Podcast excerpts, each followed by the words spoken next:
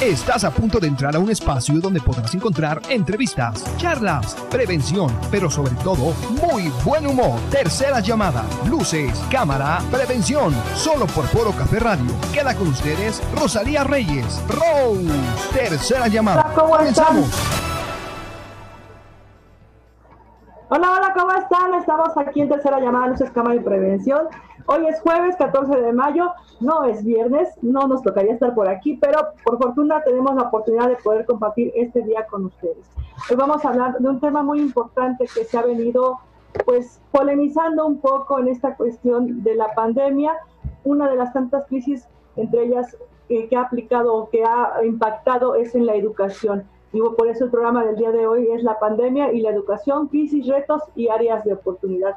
Pero antes de darle eh, entrada a nuestro invitado, quiero compartirles un texto. En todas las épocas, el conocimiento fue valorado por ser una representación fiel del mundo. Werner Hager, autor de la clásica indagación de las raíces antiguas del concepto occidental de pedagogía y aprendizaje, creía que la idea de educación, formación, había nacido de un par de supuestos. El primer supuesto justificaba la necesidad y los beneficios de transmitir los conocimientos de los maestros a los discípulos. El segundo imbuía a los docentes de la confianza en sí mismos necesaria para tallar la personalidad de sus alumnos, como el escultor talla el mármol, para darle la forma que en los, todos los tiempos se estimaba que debería ser justa, bella y buena, y por esas mismas razones virtuosas y nobles. Si los descubrimientos de Heger son aceptados y nunca fueron refutados, la educación tal como la conocemos está en serias dificultades, pues hoy requiere de enormes esfuerzos sostener cualquiera de los dos supuestos y aún más esfuerzo percibirlos como conceptos evidentes por sí mismos. Por lo que, ¿qué ocurre cuando el mundo cambia de una manera que continuamente desafía la verdad del conocimiento existente y toma constantemente por sorpresa hasta las personas mejor informadas?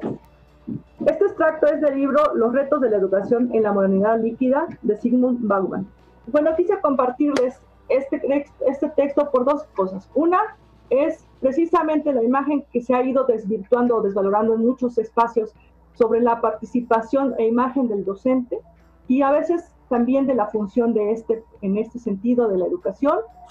Y más allá, también haciendo mención de lo que dice sorpresa de y toma constantemente por sorpresa hasta las personas mejor informadas y podría yo agregar aquí preparadas, como sería en el caso de los países en desarrollo y que en este momento, en la crisis de la pandemia, también han venido a tener ciertas circunstancias de complejidad para hacer llegar la educación como debería ser a su población. Pero para hablar de, sobre este tema, tenemos hoy como invitado al maestro Eduardo Mario Carl Méndez, quien es, eh, tiene una maestría en Administración de Empresas por la Universidad del Valle de México, es licenciado en Administración de Empresas por la Universidad Tecnológica de, México, está especializado en áreas de, recursos humanos, alta dirección y calidad por la Universidad de, Tecnológica de México, Universidad Hispanoamericana y la Universidad Politécnica del Valle de México, respectivamente. Él tiene capacitación en actualización de materias fronteras de posibilidades de producción por la Universidad del Valle de México, evaluación de en la enseñanza de, en competencias por psicología y desarrollo, evaluación del aprendizaje en competencias ANIES, alineación, norma técnica complementaria laboral. Pero además él cuenta con cursos, y me voy a quedar corta, Eduardo, voy a hacer solamente mención de algunos, programa de instrucción de educación a distancia en la Universidad de Nebraska, Estados Unidos, diplomado experto universitario, educación en línea, Fundación Interamericana, Consorcio Red Educación a Distancia, y práctica educativa con tecnología digital universitaria, Universidad Abierta y a Distancia de México. Docencia en línea, Universidad Abierta y a Distancia de México. Eduardo Mario Cart Méndez, muchas gracias por acompañarnos el día de hoy. No, al contrario, muchas gracias. Muy honrado que me hayas invitado. No, bueno, bajo la experiencia y bueno, a lo mejor quien, quien escuchó tu, tu currículum de entrada, es un administrador que tiene que saber o sabe de, de educación en línea, pero conociéndote de manera personal, que tengo el gusto de, hacerlo, eh, sabiendo lo que has desarrollado y has hecho en esta trayectoria en la docencia y en la materia de educación en línea, pues, eh, ¿quién más que tú para hablarnos de esto tan necesario en este momento para pues aprender la necesidad que tenemos de trascender y no quedarnos quejándonos en este momento sobre qué es una crisis, ¿no? Claro, sí. La, situación ahorita es apremiante porque muchos maestros no consideraron el aprender eh, esta tecnología o esta variante de la educación, que es la educación en línea. Como bien mencionabas, tuve la oportunidad en la Universidad Politécnica del Valle de México de implementar una plataforma y de implementar para la División de Ingeniería Industrial y la División de Logística y Transporte un método de enseñanza que se llama Blender Learning, eh, que es una mezcla de presencial con en línea, utilizando una plataforma. De hecho, mm, la división para la que yo trabajaba, industrial y logística, fue la primera en aplicarlo dentro de la universidad, fue un proyecto que nos fue autorizado. Sí, y bueno, mencionándolo como lo estás compartiendo y diciendo, bueno, fue en una universidad, para aquellos que somos neófitos en la cuestión de la educación eh, a distancia y sobre todo en línea, pensaríamos que esto es algo nuevo. Y por ahí les diría a los chicos si no se están apoyando con las gráficas de esto de la evolución a distancia. No es nuevo, Eduardo, ¿verdad? Claro, ¿no? De hecho, eh, te voy a contar, hace 50 años existían unos, los, los famosos cómics en la parte de atrás, te invitaban a que hicieras cursos por correspondencia. Eh, y la gente hacía cursos de electrónica, de dibujo, de muchas cosas, y se hacían por correspondencia. Y, habla, y ahorita que estás tomando la, la situación de decir, educación a distancia, esa era la educación a distancia cuando se llevaba a cabo a través del correo y de todo hace, muchísimos años, ¿no? Ahorita muchos autores de este tipo de educación ya no le ponen educación a distancia, ya no la llaman educación a distancia, se le considera más como educación en línea, porque es en tiempo real. Entonces ya la educación a distancia aunque sí es a distancia, pero es en lo que hace la diferencia es, es que es el tiempo de, es sincrónico. Claro, sí, y bueno, lo que menciona. Sí, no, adelante, decías.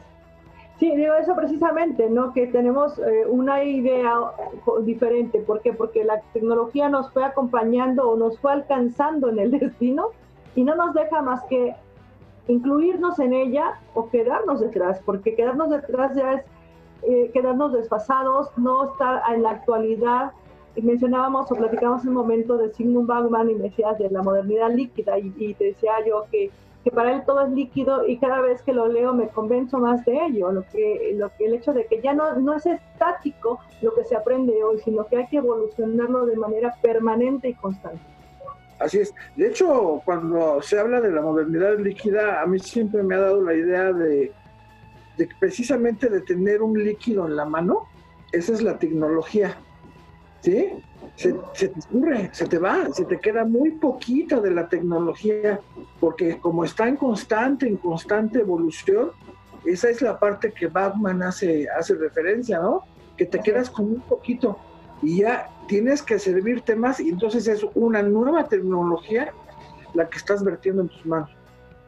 Así es, digo, el hecho es también decir que el conocimiento que tomas hoy, mañana ya va a haber cambiado y va a estar evolucionando, constantemente, precisamente porque ya, digo, tan solo tecnológicamente hoy tenemos un teléfono de una eh, cualidad y mañana ya es una distinta, ¿no? Y el no asumir esta situación de evolución constante, rápida, y que nos lleva en este momento de la crisis eh, eh, ambiental, perdón, de eh, salud, nos lleva a otra crisis sumada porque no podemos salir por cuidarnos, pero tampoco podemos llevar de manera cotidiana, que lo hacíamos de la forma anteriormente, la educación, el trabajo y muchas otras circunstancias de vida. Ajá. Lo cual, obviamente. Lo, lo, que yo observo en esta circunstancia, fíjate que para mí creo que es muchísimo más fácil que los niños lo aprendan que de los jóvenes de preparatoria o de bachillerato para arriba. Porque los de bachillerato para arriba se, manejan de una manera diferente y es más fácil con los niños. Ahora, en el jardín de niños, los papás siempre están al lado de los niños en su aprendizaje.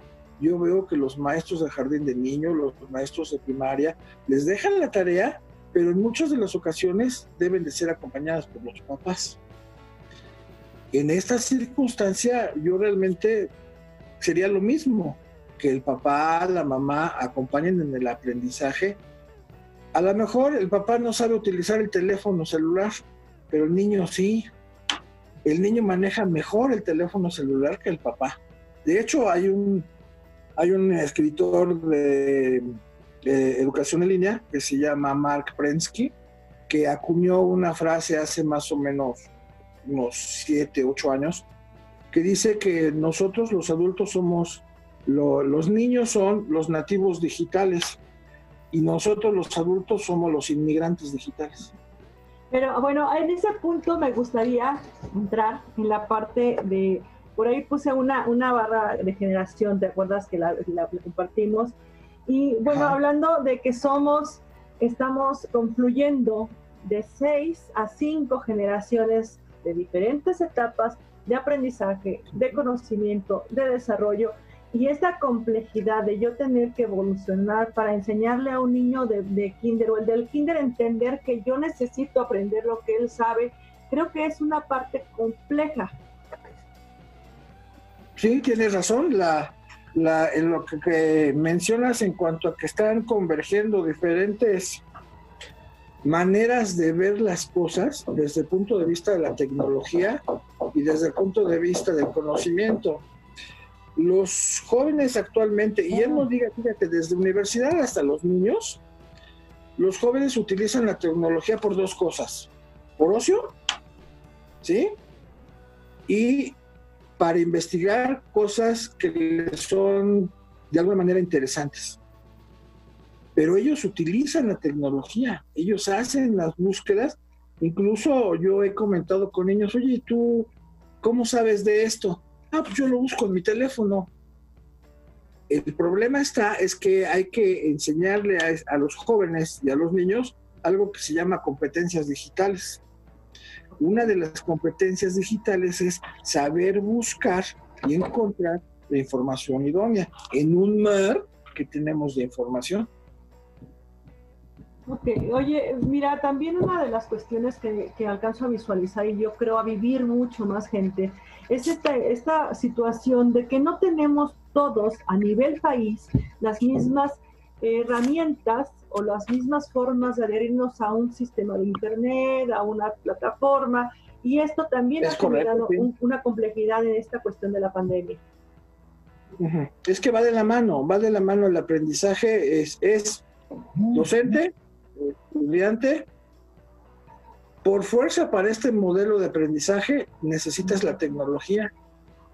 Y hay, como bien lo mencionas, hay zonas del país donde no llega ni siquiera, este, no llega la señal de internet. Puede, no, y no tienen computadoras ni tienen teléfonos porque la, señal sencillamente no llega.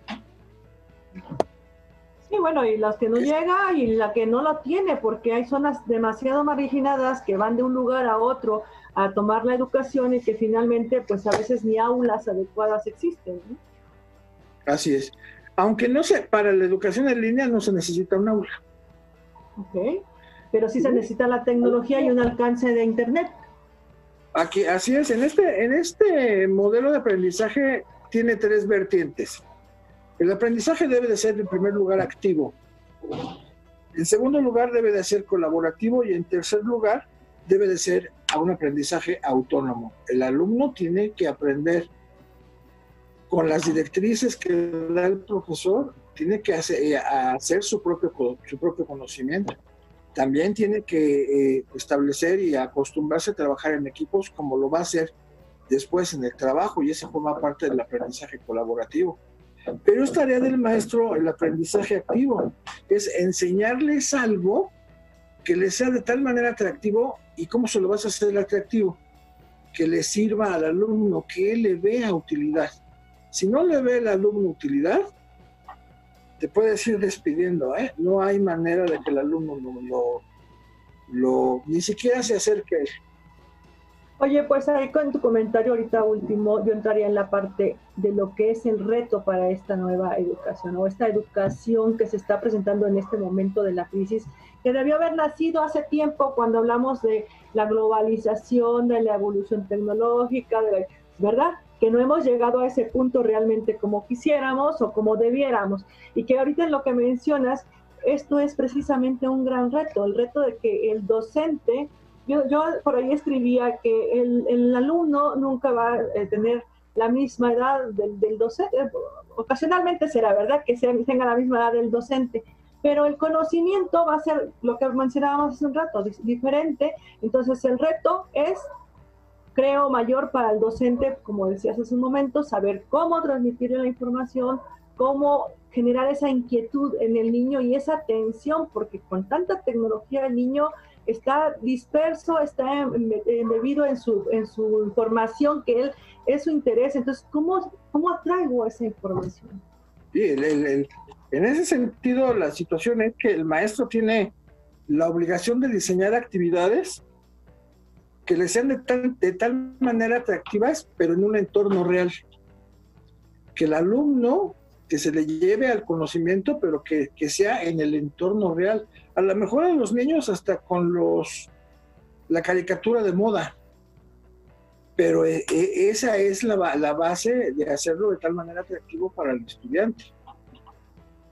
En este sentido, para los niños puede ser de esa manera como dice, ponerte en el lugar del otro o pensar como el otro. Así es, así es. De buscar la manera de que eh, le encuentre, más que nada, siempre el aprendizaje siempre ha sido que le encuentres la utilidad a, lo que te están enseñando y que le encuentres qué manera de aplicar. No tiene caso que te enseñen eh, infinidad de cosas que nos enseñaron a nosotros en la primaria que nunca le vimos utilidad, ¿no? Hasta, hasta que... La aplicas. Lo, se, te, eh, se, te, aparece algo en la vida que dices, ah, fíjate que ahorita ya estoy viendo para qué me lo enseñaron, ¿no? Pero en su momento no, no le viste la aplicabilidad. Y esa es la parte importante de la educación. Sí, es ponerse, eh, bueno, una es transferirnos a la actualidad que estamos viviendo y las necesidades reales que vamos a tener que desarrollar, ¿no? Las, las habilidades. De hecho, eh, eh, hay, hay, te digo, te menciono, hay las competencias digitales. Una de ellas es precisamente la, búsqueda de la información, el saber buscar información. Otra cosa es, una vez que ya tienes la información, es la capturarla y gestionarla.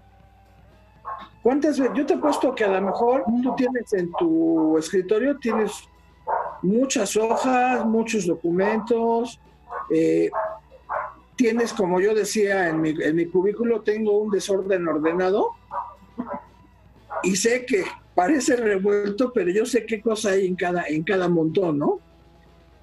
La segunda competencia digital es capturar y gestionar. ¿Qué es eso? Ahora, voy, fíjate lo que voy a ir. Estamos muy acostumbrados a utilizar las USBs. Cuando hablamos de capturar y gestionar, de administrar la información, es utilizar la tecnología en la nube. O sea, toda tu información la puedes clasificar y la puedes ordenar en la nube. Y la puedes tener guardadita en bueno, en varias páginas que te ofrecen el almacenamiento para que tú la bajes en el momento. ¿Qué tal que no traes USB en un momento dado? Pero traes un teléfono y con el teléfono puedes bajar tu información. La puedes traer a la mano, la, la puedes traer en la bolsa, de en tu cartera si quieres. Siempre y cuando la tengas en la nube. Y esa es la segunda competencia digital. ok, ¿hay más competencias? Son 10 competencias. Dios mío, pues compártenoslas porque no las sabemos. Y digo, la, la, verdad es que lo que estás diciendo yo me estoy riendo porque efectivamente en esta cuestión de de, en este momento estar a distancia del trabajo, yo lo que hice es agarrar mi USB, como tú lo estás mencionando. Tengo algunas cosas quizás en las que tengo guardadas en la nube, pero mi deficiencia, mi reto es aprender a usar esa nube. ¿Cómo la puedo eficientar? Esa es la parte de gestionar. Esa es la parte. La nube no es otra cosa más que tu disco duro de tu computadora. Puedes guardar por carpetas. Yo, yo, yo mi, mi nube tengo por años tengo por años y, luego abres la carpeta de un año y aparecen cuatro universidades y te das, metes en una universidad y aparecen las materias que yo vi en ese año. Y entonces toda mi información está clasificada y muy bien acomodadita. Esa es la parte de gestionar la información y sería la segunda competencia digital. Los alumnos y los maestros deben de ser competentes digitalmente. La tercera competencia es por ejemplo, hoy que acabo de dar, terminar el curso en, eh, la Universidad Abierta de Distancia de México, les pedí a los alumnos una cosa, eh, ya los mapas mentales, puedes dejarles hacer un mapa mental, pero les dices, lo quiero en este software. En este software lo van a hacer. No quiero que me lo hagan en Word, no quiero que me lo hagan en PowerPoint, lo quiero que hagan en este. ¿Por qué? Porque ahí ya van a aprender a utilizar una herramienta digital más. ¿Sale? Ahora, no nada más son los mapas mentales, ahora existen las infografías, por ejemplo, y hay softwares especiales para generar infografías. Yo uso Canva, uso este, Genitali, utilizo eh, varias eh, aplicaciones que se pueden utilizar para hacer infografías. Quiero una infografía y la quiero de aquí. Cuando tú le pides eso al alumno, la información, esta es la información, haga su infografía y le estás dando una competencia digital más al alumno. En el trabajo a lo mejor un día le van a decir, hágame una presentación, ¿cómo no? Le voy a hacer una infografía. Ya el PowerPoint ya no. Yo Perdón, que... un PowerPoint. Ya te pegué. Creo que ya te pegué, hay muchas aplicaciones que se pueden utilizar para eso. Y el maestro debe de conocer esas aplicaciones y enseñárselas a sus alumnos, porque posteriormente el alumno la va a utilizar en el trabajo. ¿eh? Sí, aunque fíjate, bueno, lo que acabas de comentar es muy cierto. Yo tengo una visión también en este momento de decir, bueno, si bien los chicos son ahora digitales, como lo dijiste hace un momento, y yo no lo soy, y estamos aprendiendo de manera conjunta, podemos evolucionar de manera conjunta, porque ahora es necesaria esta conjugación. Claro que sí, claro que sí. De hecho, eh, yo siempre he dicho, alumnos siempre, siempre en cada curso, siempre me dan una sorpresa, porque utilizan una herramienta que yo no conozco, ¿eh? que yo no conocía. ¿Cómo lo hizo? ¿En qué lo hizo? Ah, lo hice en este y en este. A ver, dígame dónde lo encuentro, cómo lo encuentro. Entonces me tengo que meter, investigar cómo lo hizo, cómo lo aplicó, pero en muchos, de veras te soy honesto, en muchos casos, los muchachos me dejan siempre a mí una enseñanza. Parece mentira, pero se supone que lo que les debe enseñar es uno y no es así.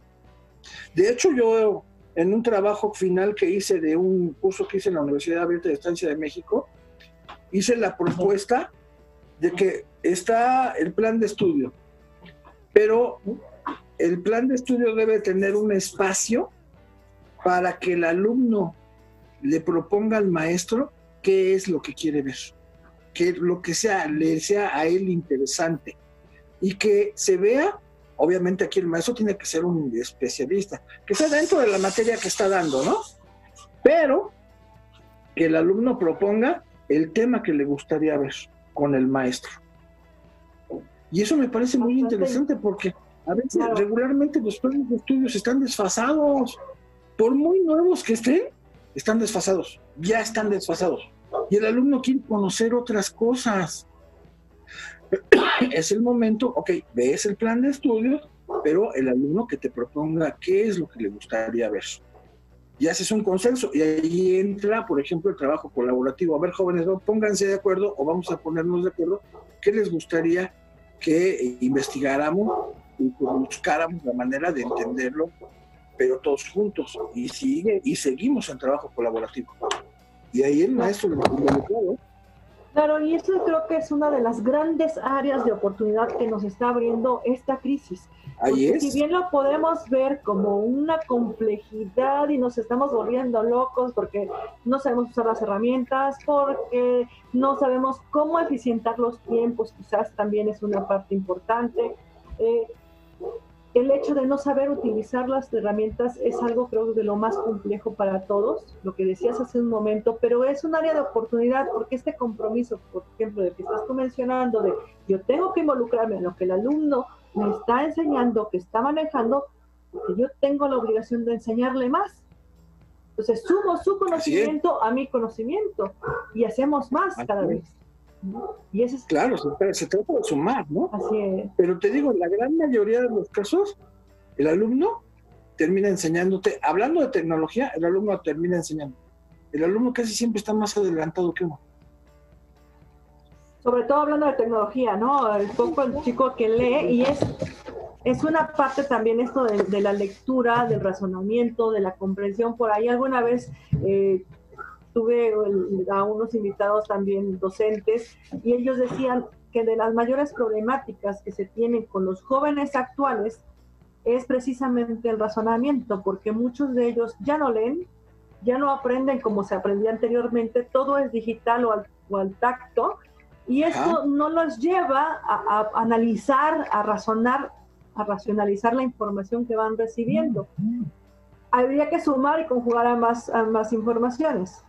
Sí, precisamente por eso te mencionaba que el maestro tiene que determinar la actividad de tal manera que le sea atractiva, que le sea aplicable, pero que también utilice esa parte del razonamiento.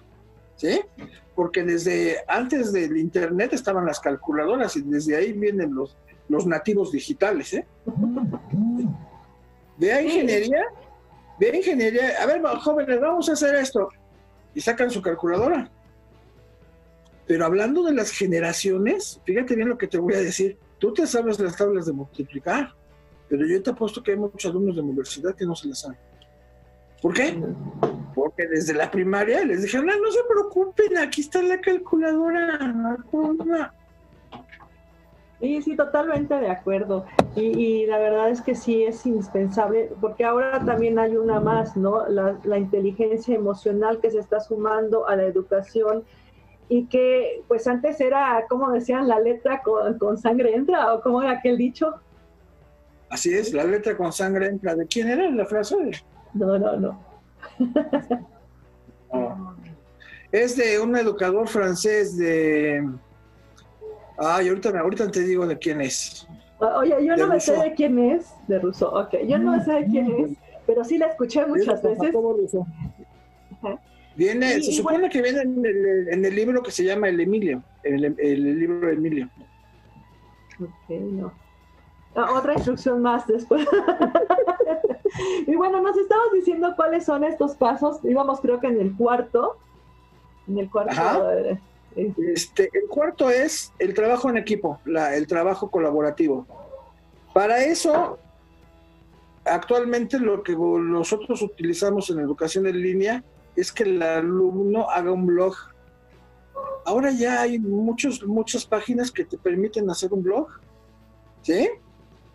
Y ahí tú puedes hacer que el alumno haga una actividad en, en conjunto con sus compañeros puedes hacer una actividad como la que estamos haciendo ahorita, ¿eh? En este momento a lo mejor a los, a los alumnos pueden estar preparando, pueden estarnos haciendo una exposición. Tú determinas cuáles van a ser los elementos que debe de abordar la exposición. Y ahí estamos hablando del trabajo en equipo y te vas a dar cuenta quién, quién sabe, quién no sabe. Yo les decía a los alumnos, sale, van a exponer, pero yo voy a decir quién va a exponer de los tres que el equipo que son, yo voy a decir, fíjate, era mi, mi estrategia. Porque lo que hacen los muchachos regularmente es sale, yo, tú haces de aquí a aquí, tú haces de aquí a acá y tú haces de aquí a acá. Y entonces te lo aprendes. Para que Así es. Yo les decía, a ver, mis hijos, el día de la exposición yo escojo quién expone. Y es el responsable de la calificación de todos.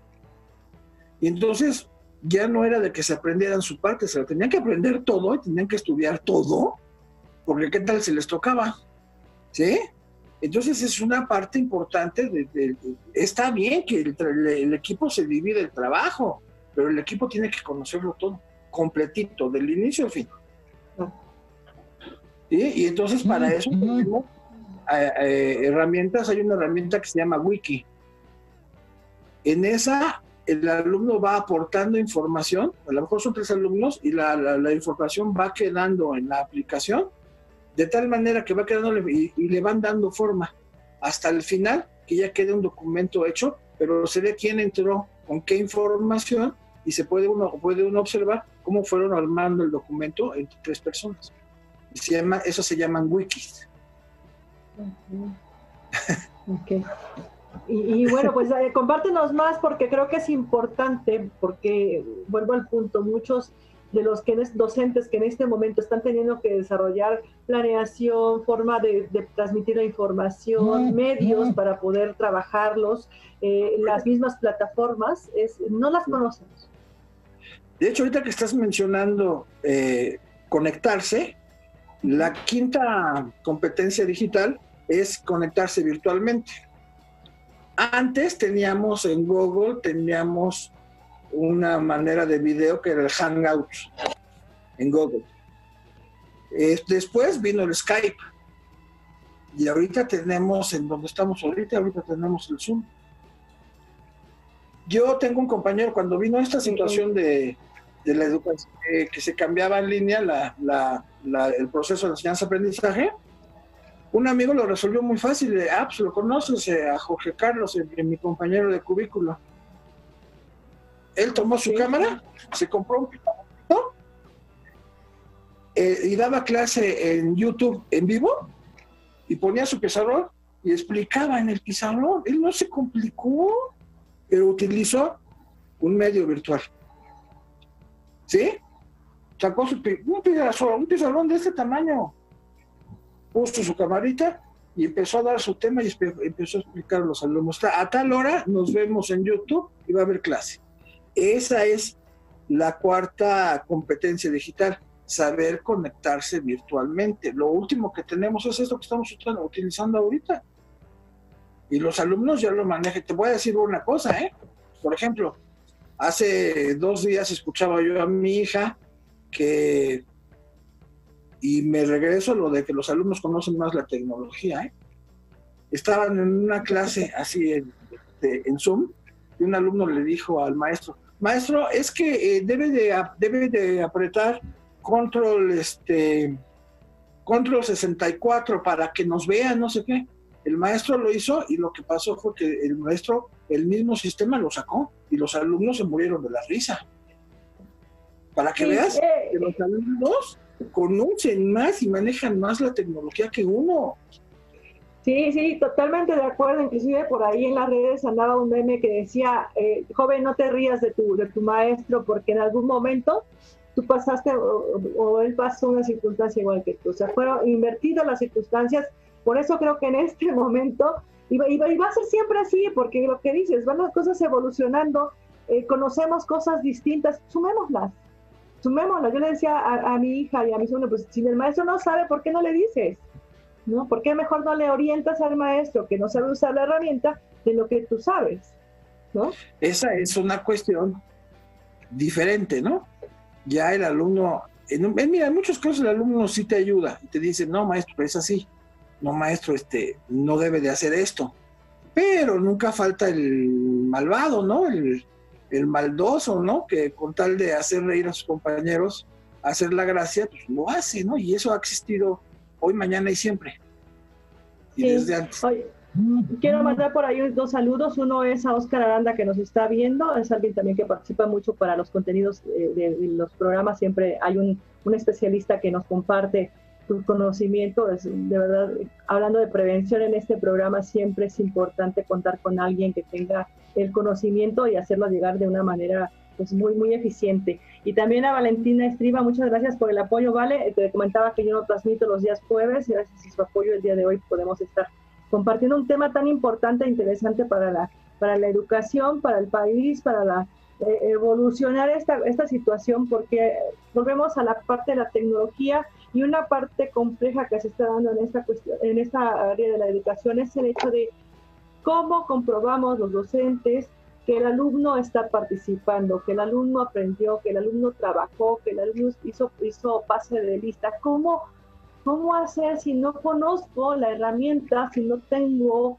esa eh, familiaridad con un programa, una plataforma, un sistema que me apoye o me ayuda a, tener todas estas evidencias de respaldo y que realmente pueda, lo más importante que decías, llevar una educación eficiente al alumno. ¿Cómo? Sí, precisamente estás mencionando lo que te acabo de decir, la, quinta competencia digital, ¿no? El saber conectarse virtualmente. Sí, exacto, eh, que es el reto, ¿no? Que es en las áreas de oportunidad como adultos, docentes, como padres encargados de apoyar esta educación para con los hijos, tenemos que aprender a involucrarnos. Tú me decías, no conozco el Zoom, yo tampoco lo conocía.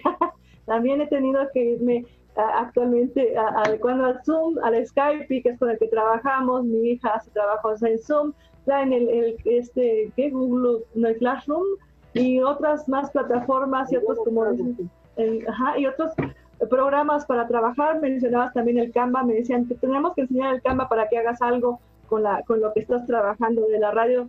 Y siempre en este momento de tecnología, que es nuestra etapa del, siglo, del siglo XXI tecnológico, ya no nos podemos decir, ay, es que yo ya estoy viejito. No, es que eh, en, mi, época enseñaban nada más con lápiz y papel.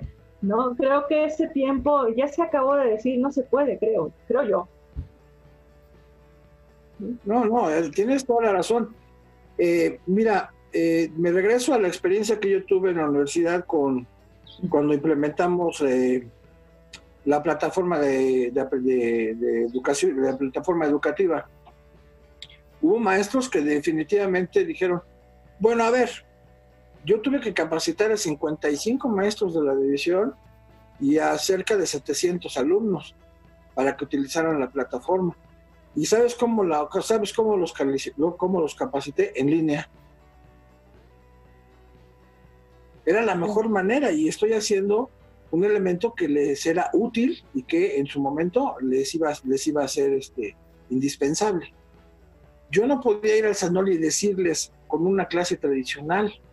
Yo los capacité a todos en línea. Entonces, es aprender haciendo, ¿no? Ese es el compromiso del docente, ¿no? Como es, tengo que aprender y vamos sumando. Oye, por aquí tengo un, saludito para ti, dice Mariel Mequi.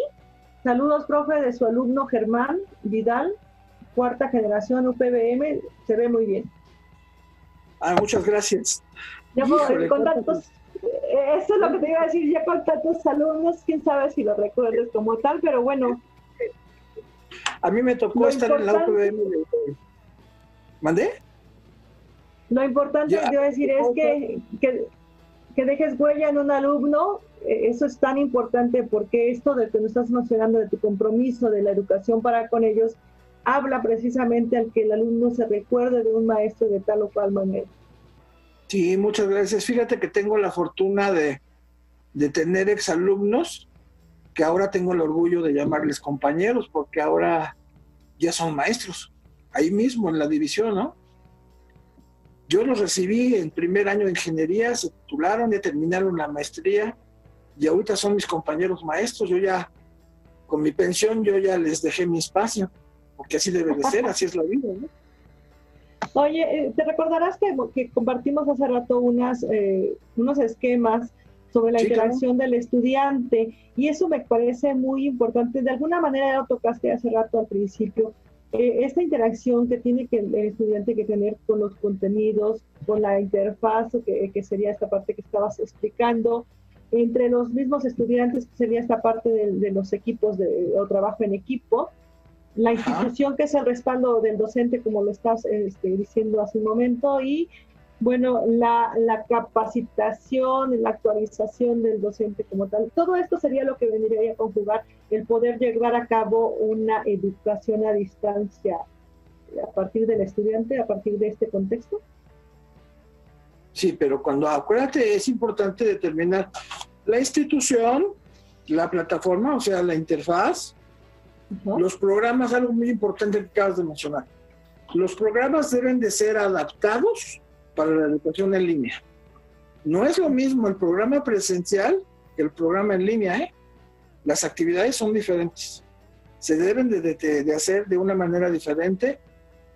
Te menciono algo. Por ejemplo, eh, en, la, universidad donde trabajo tenemos, para una unidad de aprendizaje, tenemos una técnica que le eh, empezamos con un encuentro con la primera unidad, darle a conocer qué es lo que va a haber, luego vienen dos actividades que llamémosle tareas y la última se llama evidencia de aprendizaje.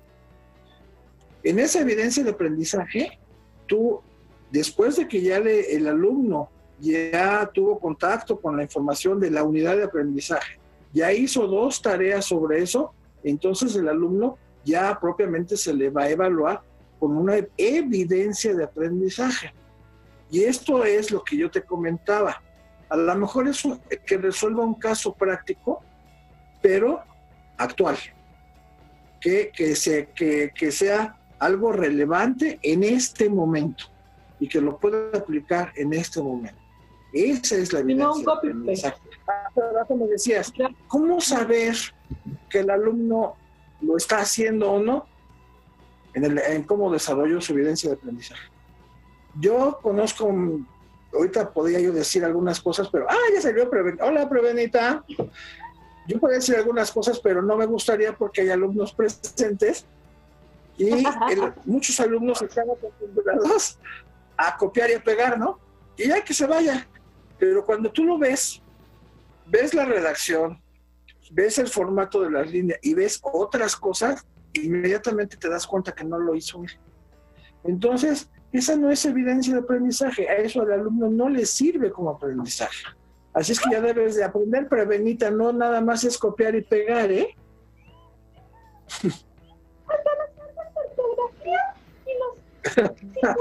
Casi no te escucho, ¿eh? Se equivocan y que copian todo, todo, todo, todo, hasta las faltas de ortografía. Eh, hasta las faltas de ortografía y luego viene de la Universidad de Chile, ¿no? Por ejemplo, de la Universidad de Uruguay. y cuando tú lo empiezas a leer, dices, desde que empiezas a leer los tres, cuatro primeros renglones, dices, esta redacción no es de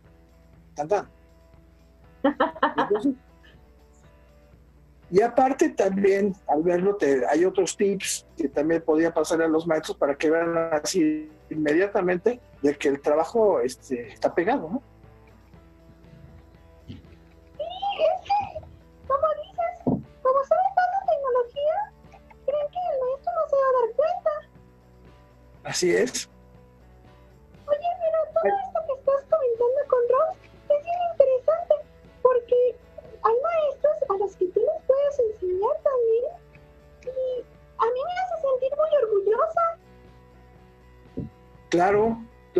Fíjate que hay algo importante, por ejemplo, es el, el derecho de autor, por ejemplo. Aquí es importante también al alumno enseñarle todas las situaciones de hacer las citas y hacer darle al autor del artículo o del libro o de lo que tú hayas leído, hay que darle su momento, porque el, autor del libro tienes que, tú tienes que mencionarlo, tienes que hacer la cita, tienes que hacer la referencia, porque si no la haces, estás cayendo en algo que se llama plagio. Y cuando tú lo lees, como, maestro lo lees, oye, a ver, espérame, ¿a poco esto es tuyo? Sí, ah, caray, espérame. Y tenemos la ventaja de que la tecnología, con que googlees tres renglones, te va a decir de dónde viene. Ah, ¿cómo que es tuyo? Esto lo dijo Benito Juárez, ¿no? Por decir algo. ¿Cómo que es tuyo? Sí, maestro, es mío, hombre. Por eso es muy, muy importante el derecho de autor y enseñar a los alumnos que existe lo que se llama APA, ¿no? para hacer las referencias y las citas y darle al autor eh, el derecho precisamente de lo que hizo.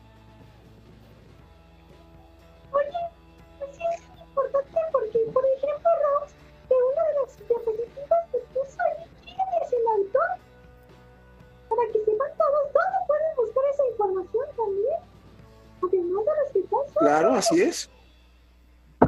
Y bueno, hemos hablado de esta parte mucho de la educación en distancia sumada a la educación en línea, Eduardo, que es la parte que estamos eh, pues dándole énfasis. Pero también hablábamos de la educación a distancia, de cómo se generó al principio de, los tiempos y que es una parte que en este momento probablemente habría que reforzar en algunos espacios en unas zonas o regiones del país, porque aunque la SEP en la cuestión de educación básica se ha apoyado en lo que son televisión, radio y algunos otros medios, aún faltan zonas que no estén llegando esta información.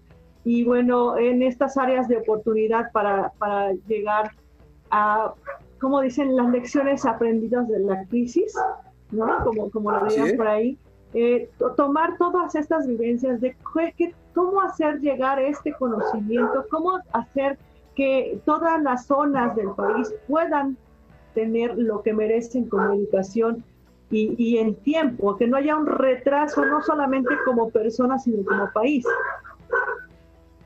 Fíjate que se me ocurre ahorita que acabas de decir otra vez la palabra educación a distancia. Para esas zonas que están tan difíciles llegar en nuestro país eh, vía tecnología, a lo mejor sería regresar de nuevo a aquella educación por correspondencia y utilizar, utilizar o hacer materiales que los alumnos los pudieran aplicar en ese momento en el escrito, antes, en lo que llega la tecnología. Porque si estamos esperando que llegue la tecnología, se nos van a perder.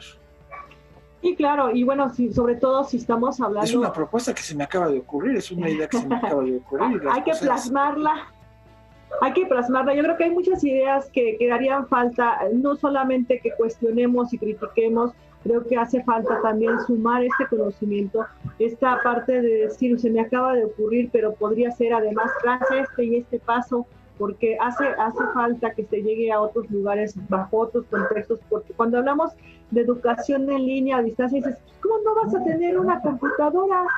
¿No?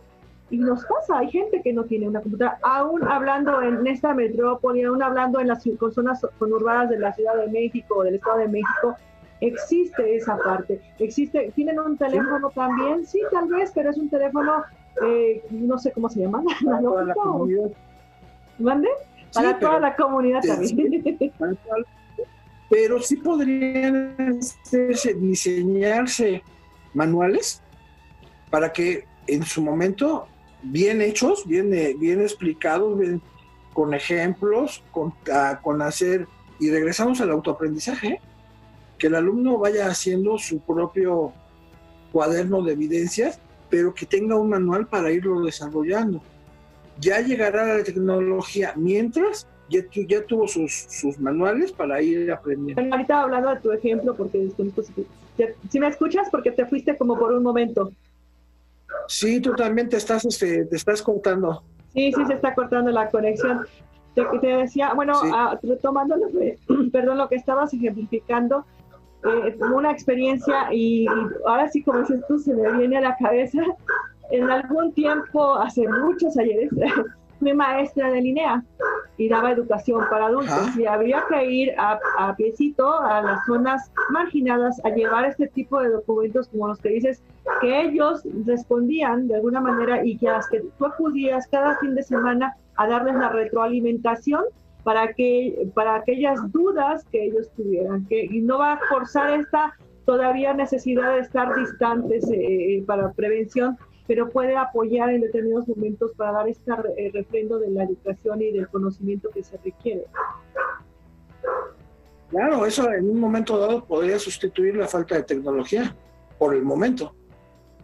Sí, en aquellos lugares donde no llega tecnología, de internet, o no una computadora. Así es. Pues sí, esa, esa parte es, muy, muy importante porque a lo mejor nos, nos enfocamos muchas veces eh, yo soy de provincia y tuve la fortuna de trabajar en, lugares que atendían a las zonas indígenas o zonas marginadas. Y cuando llegas a la ciudad a tener un trabajo diferente y ves que en el escritorio se están diseñando planes, como el plan que mencionabas hace un rato, este, en el escritorio y en una ciudad lo ves muy distinto a lo que es la realidad en el campo. en este momento sería retomar la experiencia que existe de, de personas que han vivido estas experiencias o traer, eh, digo, tenemos los medios como este, para traer conocimientos, estas reuniones virtuales que se hacen, para traer estas ideas de cómo hacer llegar esta información a distancia, que no sea a través online o a través de un medio tecnológico, pero que se pueda hacer llegar la educación a distancia. Claro, claro. Y ahí sí sería educación a distancia, a lo mejor no por un medio virtual, a lo mejor por un medio físico, pero este sería parte del aprendizaje. Y además es muy importante que sea el aprendizaje idóneo en la zona donde están. Claro, difiere mucho eh, también el contexto de conocimiento y de comunicación tiene mucho mucho que ver para, para esto de la, de la educación. Bueno, en todos los sentidos la comunicación es una base fundamental, ¿no? Pero para hacer entendernos eh, comprendernos unos a otros, es importante manejar contextos similares, eh, diálogos muy, muy, muy simples o, muy familiares, familiares, ¿no? Claro, claro.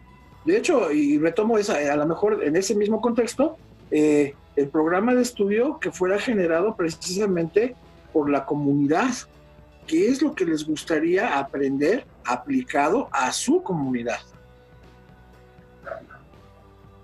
Claro, sumado a esta parte necesaria, como decías, de las, de las tablas, de, leer, del escribir correctamente, pero un desarrollo diferente de educación, tal vez tengamos que pensar también en esa parte, ¿no? Y bueno, me gustaría que nos dijeras cómo, cómo eh, hablábamos, y te lo, te lo, a ti, eh, esta parte de decir el interés que tiene el docente de transmitir al alumno. Me gustaría que si tienes algunos puntos que compartirnos de qué debe desarrollar, además de romper paradigmas, un docente para poder eh, tener un equilibrio en estas necesidades de educación que actualmente tenemos. ¿Qué debe de desarrollar eh, como profesor, pero como profesor presencial o como profesor en línea? Pues yo creo que mixto, bajo las características que vamos a continuar en la educación, no sabemos si hasta término de este año escolar o se aplace dependiendo de estas circunstancias de la, de la pandemia. Tengo entendido que ahorita ya la Universidad Politécnica ya empezó clases y todo va a ser virtual todo el cuatrimestre, pero me imagino que ustedes también. Así es, así es. Ya se les dio la instrucción, porque nosotros estamos en zona de semáforo rojo. Sí, lo que eso está hablando a nivel universidad, eh, a nivel eh, educación básica, los chavos han continuado con educación de esta manera. Sin embargo, volvemos al punto, algunas instituciones, tanto universidades como educación básica, han tenido la posibilidad de desarrollar, eh, de desarrollar las herramientas para poder cubrir sus planes de estudios que ya tenían pendientes o los de inicio del siguiente periodo pero muchas no tienen o presupuesto o insumos o medios para poder hacer llegar esta información. Que en esta cuestión de la creatividad eh, y de, un docente, de que quiere hacer llegar una, un ejemplo básico y de lo que estábamos hablando de la educación presencial. Por ahí en redes también veía una chica que es maestra y que andaba repartiendo de casa en casa los contenidos que ella sabía que sus alumnos necesitaban para terminar lo, que, lo mismo que estábamos comentando de alguna manera ahorita. Pero... A mí realmente en este momento así como que a pensar en algo creativo eh, no se me ocurre por el momento, así me, me, agarras así como que en curva, pero este sí te puedo decir dos cosas. Y es y una de, lo que, una de las cosas que hizo la maestra es que utilizó la empatía, se puso en el lugar de sus alumnos ¿Sí? Esa es una de las cosas. Y otra cosa que debes utilizar como profesor es también la inteligencia emocional. Tratar de entenderlos. Si tú tienes esas dos cosas, utilizas la empatía y utilizas la inteligencia emocional, de alguna manera, es lo que utilizó la maestra cuando se dedicó a, a, sí, creo que sí vi alguna parte de eso que hizo una como una como cuadrícula donde llevó materiales para diferentes grados llegaban los papás y, tomaban los materiales que iban necesitando ahí mismo en la escuela. Es empatía. Pues creo que eso es, creo que ese es un, un punto muy, muy importante y, en todos los sentidos creo que lo abarca, en todas, la, distancia uh, presencial o mixto o, local o como lo queramos ver, es un punto muy importante. Claro. Oye, ¿sí me escuchas? Ya casi nos vamos. Sí, claro, más o menos. Vamos, pero estoy muy contenta porque, aunque no hable mucho, aprendí mucho. Ajá. Qué bueno, me da gusto. Eso es muy importante porque la empatía también debe de ir del alumno hacia el maestro para poder ayudarnos. entendí poquito, creo que ah, entendí la mitad. Dice, dice que eh, la empatía es importante tanto para el docente como para el alumno porque es una forma de ayudarse de manera conjunta. Pues mira, eh, este Eduardo, te agradezco muchísimo los aportes que hiciste el día de hoy. Creo que muchas de las cosas que nos compartiste pues son precisamente para tomarlos como estas áreas de oportunidad, estos, eh, esta, esta visión que tenemos de cambiar, no solo como, como el gobierno que, es que implemente, sino también como, como sociedad, como docente, como alumno, eh, buscar estas áreas de oportunidad, porque esta pandemia nos vino a cambiar la realidad que hasta determinado momento teníamos y eso ha sido un cambio vertiginoso, rápido, eh, de alguna manera hasta violento, podemos decirlo de, esta forma. Y si no tenemos la empatía para ver lo que el docente vive y pasa, lo que el alumno necesita hacer, lo que el gobierno necesita implementar es sumar esfuerzos, sociedad, gobierno, privado, particular, todos tenemos que aportar para que ya no ver solamente como persona, sino como país, poder salir adelante. Yo te agradezco mucho, me gustaría si quieres compartir, no sé. Desgraciadamente. Sí, no sé si nos quieres compartir tus redes, un último comentario, estamos a punto de despedirnos. Ay, este, ahorita no, eh, no tengo así. Mira, tengo un blog que se llama Profes Innovador. Ese es un blog y tengo una página en YouTube. En YouTube me pueden buscar por mi nombre.